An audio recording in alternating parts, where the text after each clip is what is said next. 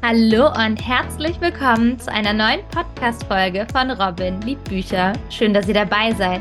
Mein heutiger Gast ist die Autorin Isabella Benz. Hallo Isabella, freut mich, dass du in meinem Podcast vorbeischaust. Hallo Robin, sehr schön hier zu sein. Wie geht's dir? Ja, ich bin ein bisschen erkältet um, ähm, aber sonst geht es mir sehr gut und ich bin total gespannt auf deine Fragen und das Gespräch. Mhm. Und ich kann ja mhm. schon mal vorab verraten, du bist tatsächlich die erste externe Person, mit der ich über dieses Projekt rede. Oh, ja, also cool. Also sonst, ich bin mich geehrt. Ja. Bislang war es sonst nur bei Testlesenden und beim Verlag. Okay, cool. Ja, denn ähm, wir sprechen heute über deinen Roman Einhornblut. Und genau, den, den wirst du uns jetzt gleich ein bisschen vorstellen. Wir reden ein bisschen drüber. Und doch bevor wir damit jetzt anfangen, genau, äh, stelle ich dir nämlich 13 Fragen, damit wir so ein kleines Bild von dir bekommen. Wer bist du? Was ja. machst du? bist du bereit? Ja, ich bin bereit. Kann losgehen. Super. Wie lange bist du schon Autorin? 20 Jahre etwa. Also erste Veröffentlichung war 2006, aber schreiben tue ich schon deutlich länger. Okay. Und heute schon gelesen? Hm, zählen Mails und Sachen für den Hauptberuf leider nichts Belletristisches gelesen heute. Okay. Meinen eigenen Roman heute früh zum Überarbeiten, aber ja. Wenn genau. du wählen müsstest, Taschenbuch oder gebundenes Buch? Gebundenes Buch im Bücherregal und Taschenbuch zum Lesen. Hast du manchmal so zwei Ausgaben? Also das gleiche Buch in zwei Ausgaben? So rum? ja, allerdings eher äh, Hörbuch und gebundenes Buch oft. Ja. Okay. Ähm, das für dich beste Buch aller Zeiten? Uff. okay, das ist ein Knacker. hm beste Buch. Nee, also aller Zeiten finde ich echt, echt schwierig. Ich bin jemand, ähm, ich mag verschiedene Sachen an verschiedenen Büchern und ich bin gerade ein absoluter Fan von der Broken Earth Trilogie. Mhm. Einfach weil es mal was ganz anderes ist. Das ist in der Du-Perspektive geschrieben. Ich weiß nicht, ob du es schon gelesen hast. Ähm, Finde ich total faszinierend mhm. und der Weltenbau ist total toll. Ähm, Gibt es aber auch tatsächlich noch nicht so lange. Das heißt, bestes Buch aller Zeiten. Wenn du mich in zwei Jahren nochmal fragst, sage sag ich wahrscheinlich was anderes. Verstehe. ähm, ja, was machst du beruflich? Ich bin Vikarin, also angehende Pfarrerin. Vikarin ist das Pendant zum Referendariat im Lehrberuf. Und mhm. das machen wir im Fahrberuf. Genau. Ah. Ausschlafen oder eine Nacht durchschreiben? Ausschlafen in Anführungszeichen. Ich stehe meistens sehr früh auf. Ich bin aber kein Nachtmensch. Hm, okay. Rot oder blau? Blau. Was ist dir wichtiger, Klappentext oder ein Buchcover? Cover. Ein Wanderurlaub oder ein Strandurlaub? Wandern. Hörbuch oder lieber selbst lesen? Ich kombiniere es wirklich oft. also ich bin dann unterwegs und höre das Hörbuch und dann schlage ich daheim das Buch auf und lese dann weiter. Okay. ähm, Bücher kaufen oder ausleihen? Kaufen. Hast du schon mal ein Self-Publishing-Buch gelesen? Wie viele Bücher hast du schon veröffentlicht? Ähm, so schrecklich viele sind es gar nicht, aber ich muss immer noch mal drüber nachdenken, weil das ähm, schon eine Weile her ist. Moment. Fünf. Ja, dann machen wir den spannenden Übergang. Und zwar kommen wir jetzt zu Einhornblut, deinem Roman. Und ja, ich würde mal sagen, aus dem Titel lässt sich schon mal erschließen, es ist ein Fantasy-Roman. Korrekt. ja, dann sammeln wir doch mal die ersten Fakten. Was kostet dein Buch ungefähr? Ähm, ist es ein Einzelband oder eine Reihe? Und für welches Alter würdest du es empfehlen? Kosten muss ich nachreichen, sobald ich die Info vom Verlag habe. Okay. Es ist, genau, es ist eine Dilogie, also zwei Bände. Am zweiten Band, den überarbeite ich gerade. Ähm, Alter würde ich sagen, ab 14, also vor allem Band 2, eher vielleicht für ein bisschen ältere ähm, Jugendliche auf jeden Fall, aber auch natürlich jung gebliebene Erwachsene nach oben hin keine Grenze gesetzt. ähm, und ja, ich denke, für viele wird es auch schon ab 12 gehen, aber ich bin da muss ein bisschen vorsichtiger und sage lieber ab 14. Da geht es auf jeden Fall gut. Dann kommen wir aber auch schon zum Inhalt. Was erwartet die Leserschaft? Kannst du uns da so ein bisschen ja, ranführen, uns einen kleinen Einblick verschaffen? Ja, also die Leserschaft erwartet auf jeden Fall ein paar Einhörner. ähm, es gibt in, also es ist ein Urban Fantasy Roman, der in Südfrankreich spielt, in Montpellier und Umgebung. Ähm, und im Zentrum steht so ein bisschen äh, Artenvielfalt. Also quasi diese Frage, okay, wenn es halt Fabelwesen gäbe wie Einhörner und Drachen, mhm. ähm, dann wären die wahrscheinlich jetzt gerade auch in irgendeiner Weise vom Aussterben bedroht. Alles, was halt passiert auf der Welt. Mhm. Ähm, und das ist so ein bisschen die Grundlage vom Roman. Und ja, dann erwarten die LeserInnen noch jede Menge Untoter. Also es gibt dann im Roman auch Ghule und Banshees, die bekämpft werden. Also es ist ein, ein äh, Hunter-Anteil mit drin. Ähm, eine Friends to Lovers Story. Oh. Ja, Romans gibt es auch. ähm, und ja, Intrigen, beziehungsweise auch vor allem Geheimnisse. Familiengeheimnisse, die dann, oh, ich muss jetzt überlegen, wie ich das formuliere, die zum Teil ähm, aufgedeckt werden, aber dann auch noch tiefere Schichten haben. Mhm, mhm. Und aus welcher Perspektive wird deine Geschichte erzählt? Die Geschichte hat mehrere Perspektivträger. Die Hauptfigur ist Evelyn. Das ist eine Einhornbändigerin wider Willen. Also die hat sich so mit Einhörnern. äh, tatsächlich hat sie ziemliche Angst vor Pferden, ähm, was sie natürlich auch entsprechend äh, behindert bei der Frage, wie sie dann mit ihrem Einhorn klarkommen soll. Ähm, das ist die Hauptfigur. Aus deren Sicht sind die allermeisten Kapitel geschrieben. Und dann gibt es in ähm, Band 1 noch den Aiden. Das ist ein Drachenreiter, wobei der auch so ein bisschen Probleme hat. Sein Drache ist nämlich nicht geschlüpft an seinem Geburtstag. Also die meisten Drachen schlüpfen eben am 17. Geburtstag ihrer Hüter. Mhm. Um, und bei ihm ist es aber nicht der Fall. Also das Ei ist noch absolut unversehrt und wahrscheinlich ist sein Drache tot, aber das weiß er auch nicht so ganz genau. Und ja, also das ist eine, ja, das ist eine sehr tragische Geschichte. Seine Kapitel waren ein paar, da, wo ich selber beim Lesen nach immer gedacht, oh, tut mir so leid. Ja, okay, also man merkt schon, ich habe auch ein bisschen eine fiese Ader zu meinen Figuren. ähm, genau, aus seiner ähm, Sicht sind ein paar Kapitel geschrieben und dann sind noch ein paar Kapitel aus der Sicht von Clément geschrieben. Das ist ein Phönixsänger. Und ich kann, glaube ich, schon mal so viel verraten. In Band 2 werden es auch wieder Kapitel aus der Sicht von Evelyn und Aiden geben, aber mhm. dann statt Clément gibt es dann noch eine andere Figur, die dann da wichtig wird. Okay, oh, klingt spannend auf jeden Fall und sehr vielschichtig. Ja, dann lass uns doch noch ein bisschen über Aiden und Evelyn auch sprechen. Ja. ja. So ein bisschen so über die Person und was macht ihre Beziehung so aus?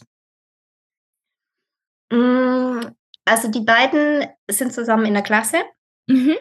und sie sind beide absolute Fans von Kampfsport. Ähm, ja.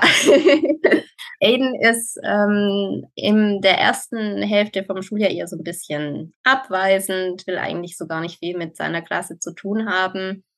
Und nachdem dann klar ist, dass sein, äh, ja, dass er halt doch keinen Drachen hat, ist er dann irgendwie so, okay, er muss sich jetzt, also für ihn ändert es halt alles. Er muss sein ganzes Leben neu strukturieren. Mhm.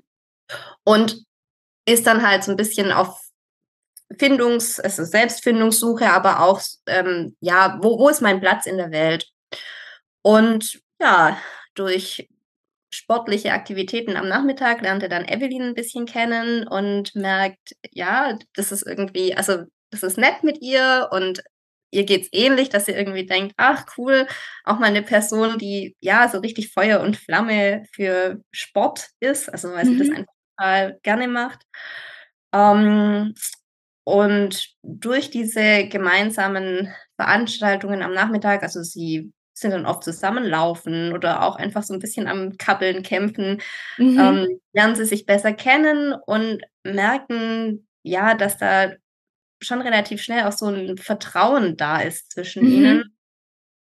Ähm, und das wird eben im Laufe des Romans noch ein bisschen deutlicher, wobei es auch einige Situationen gibt, wo die beiden dann ein bisschen zurückgeworfen werden. Also, sagen wir mal, diese Familiengeheimnisse sind jetzt nicht unbedingt so förderlich für die Beziehung. Okay.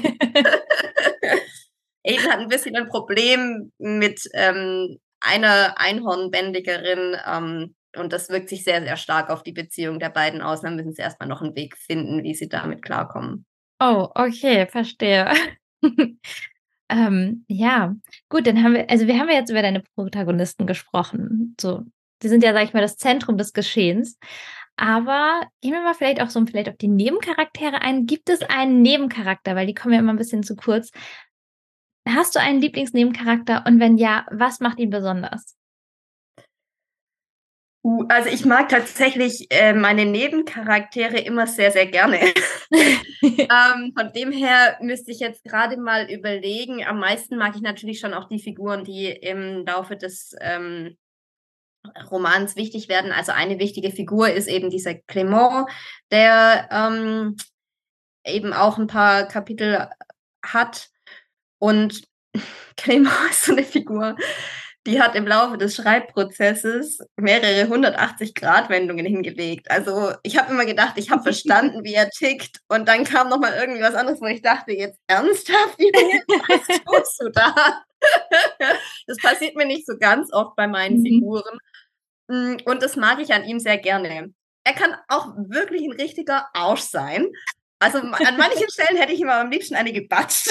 Oh. Aber er ist also, ja, das ist so aber das macht ihn irgendwie auch total lebendig, dieses mal so, mal so und, ähm, ich musste ihn halt wirklich auch erst selber durchschauen und am Mhm. Ende von Band 1, als ich das fertig geschrieben habe, dachte ich, es wäre 'ne andere Figur als dann, als ich Band 2 geschrieben habe. Da musste ich auch noch mal 'n bisschen was in Band 1 anpassen, Mhm. weil er eben, wie gesagt, noch mal so 'ne er hat am Ende von Band 1 'ne 180-Grad-Wendung gemacht und dann im Laufe von Band 2 einfach noch mal 2. Ich „Entscheide dich mal bitte.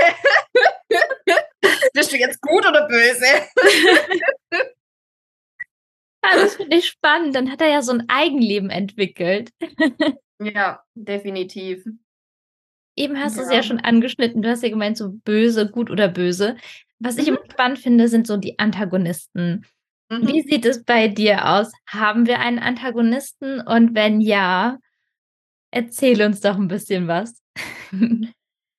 Da es in beiden Bänden sehr stark darum geht, dass rumgerätselt wird, wer jetzt eigentlich der Antagonist ist, will ich da gar okay. nicht so schrecklich viel darüber verraten, weil ich glaube, das würde die Spannung enorm rausnehmen. Also, ja, es Verstehe, gibt klar. Figuren, die gegen die, ähm, Protagonistin und den Protagonisten agieren Mhm. und ich würde behaupten, dass die auch ziemlich gute Motive haben. Also, ich bin zumindest immer jemand, wo ich denke, ich kann nachvollziehen, warum du so handelst. Es ist Mhm. scheiße, was du tust, aber es ist irgendwie in sich schlüssig. Mhm. Ähm, aber genau, ja, ähm, die haben so ihre eigene, äh, Agenda und legen der Protagonistin, vor allem also Evelyn, regelmäßig Steine in den Weg. Und sie muss so 'n bisschen schauen, wie sie damit umgeht und vor allem halt rausfinden, wer hier eigentlich grade gegen sie arbeitet. Okay. Ja, dann, äh, wird's auf jeden Fall spannend. Wir spoilern natürlich nicht. Mhm. Dann kommen wir mal zu deiner Welt, die du erschaffen hast. Und zwar, die spielt ja auf der Erde. Und Mhm. wie hast du diese magische Welt mit der realen Welt so, ähm, verflochten oder miteinander gestrickt? Wie darf man sich die Einhornblutwelt vorstellen? Mhm. Also, die, ähm, Welt von Einhornblut hat sehr, sehr viel mit unserer Welt gemein. Es gibt also es gibt regelmäßig irgendwie Handys oder ähm, man fährt halt mit dem Auto oder im Bus oder sonst wie durch die Gegend. Äh, die gehen auch ganz normal zur Schule in Montpellier, die Hauptfiguren. Und ja, das Besondere sind eben die magischen Wesen. Da mhm. gibt es vier von. Ähm, Drachen, Einhörner, Phönixe und Nixen. Und mhm. die sind halt jeweils mit Menschen verbunden. Also dadurch, also diese Wesen gibt es quasi nur dadurch, dass es Menschen gibt, die eine besondere Verbindung zu ihnen mhm, haben. Mhm. Und diese Wesen äh, sie sehen natürlich normal, normale Menschen sehen die nicht, sonst wüssten wir ja, dass es sie gibt, gell? Und die tarnen sich ja. bzw. verstecken sich auf ganz unterschiedliche Weise. Aber klingt auf jeden Fall sehr spannend. Also nach ähm, ja, einer interessanten Welt, die uns da erwartet. Hast du viel recherchieren müssen oder kam das jetzt alles, sage ich mal, jetzt so von dir, dass du gesagt hast, ich muss keine Recherche betreiben? Ja, also äh, die Fabelwesen, die kenne ich eigentlich. Also da habe ich jetzt nicht so schrecklich viel äh, recherchiert. Mhm. Zu den vier, das sind ja auch klassische Wesen. Mhm. Ähm, beziehungsweise habe ich da mir auch die Freiheit genommen, manche Sachen so ein bisschen offen zu lassen. Ich will da jetzt auch nicht zu viel spoilern, weil das, ähm, ja. Was jetzt genau von diesen magischen Wesen aufgegriffen wird, ist zum Teil sehr unterschiedlich. Ähm, und wo ich aber ein bisschen mehr recherchiert habe, war bei Ghoulen und Banshees. Also das sind ja die Untoten, gegen die die ähm, Hüter, Hüterinnen mhm. kämpfen. Also diejenigen, die ein Wesen haben. Ähm, ja, das waren, also Gule und Benjis, damit hatte ich vorher nicht so viel zu tun und da musste ich mich erst ein bisschen reinlesen, was das mhm. eigentlich genau, was die machen und ja, was eigentlich so gefährlich an denen ist. ja, dann würde ich sagen, entfernen wir uns jetzt schon ein wenig von deinem Buch und kommen ein bisschen jetzt auf dich zu sprechen, so ein bisschen über deine mhm. Erfahrung als Autorin. Ja. Mhm, ja, du hast ja schon ein paar Schreiberfahrungen gesammelt und ja, Hast du da schon so deine Routine im Schreiben oder gibt es immer wieder Herausforderungen? Hm, ich bin äh, schon ein sehr routinierter Mensch. Ähm, für mich ist es normal, dass ich morgens erstmal schreibend in den Tag starte. Ähm, das heißt, ich gucke, dass ich morgens so kurz nach sechs etwa aufstehe, mhm. einen Kaffee mache und mich mit dem Kaffee ans Manuskript setze. Und je nachdem, wenn ich halt morgens dann um 7.45 Uhr oder so schon an der Schule sein muss, dann wird es halt nur eine knappe halbe Stunde. Mhm. Um, ähm, und wenn ich erst um 8 Uhr von zu Hause aus mit Arbeiten starten kann, das ist ja im Pfarramt einfach sehr, sehr unterschiedlich, wie da ein Tag so aussieht, ähm, dann kann ich auch ein bisschen länger schreiben.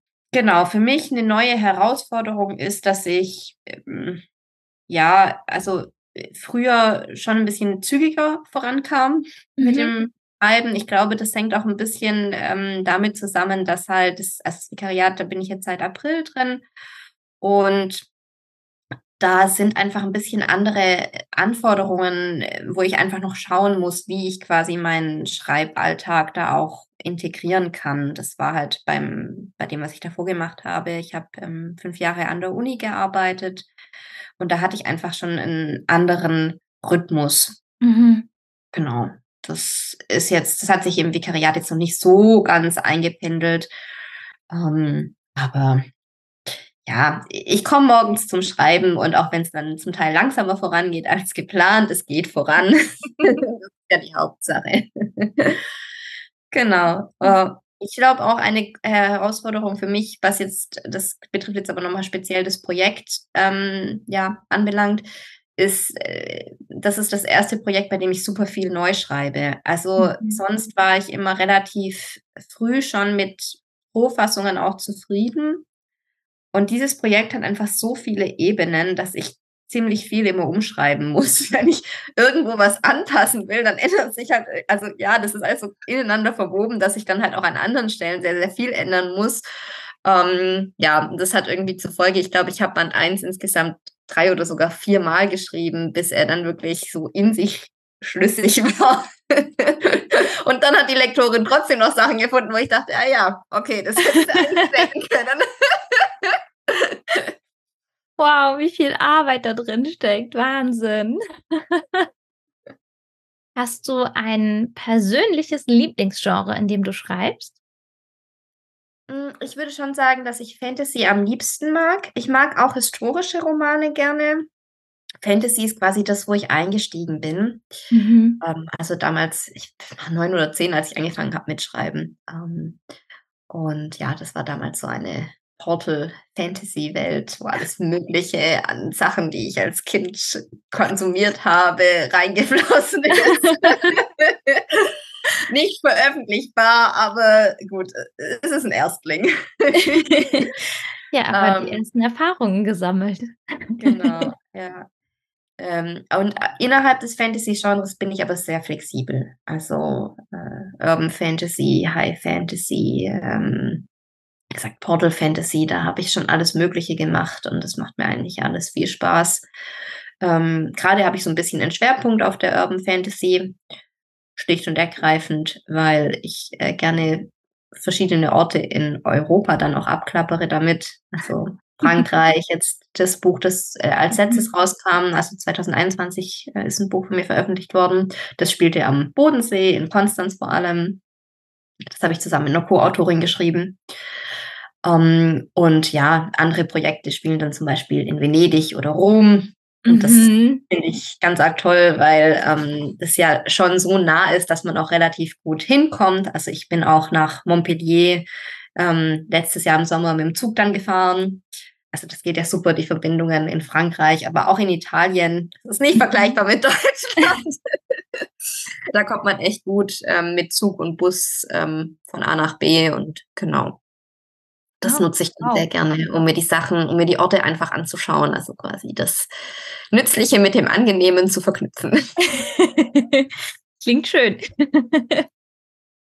Ja, wie sieht es denn bei dir mit Schreibblockaden aus? Hattest du schon mal mhm. eine oder mehrere? Und wenn ja, hast du einen Tipp, wie man dagegen vorgehen sollte? Ähm, bei mir kommen Blockaden eher dann zustande, wenn ich keine Zeit habe.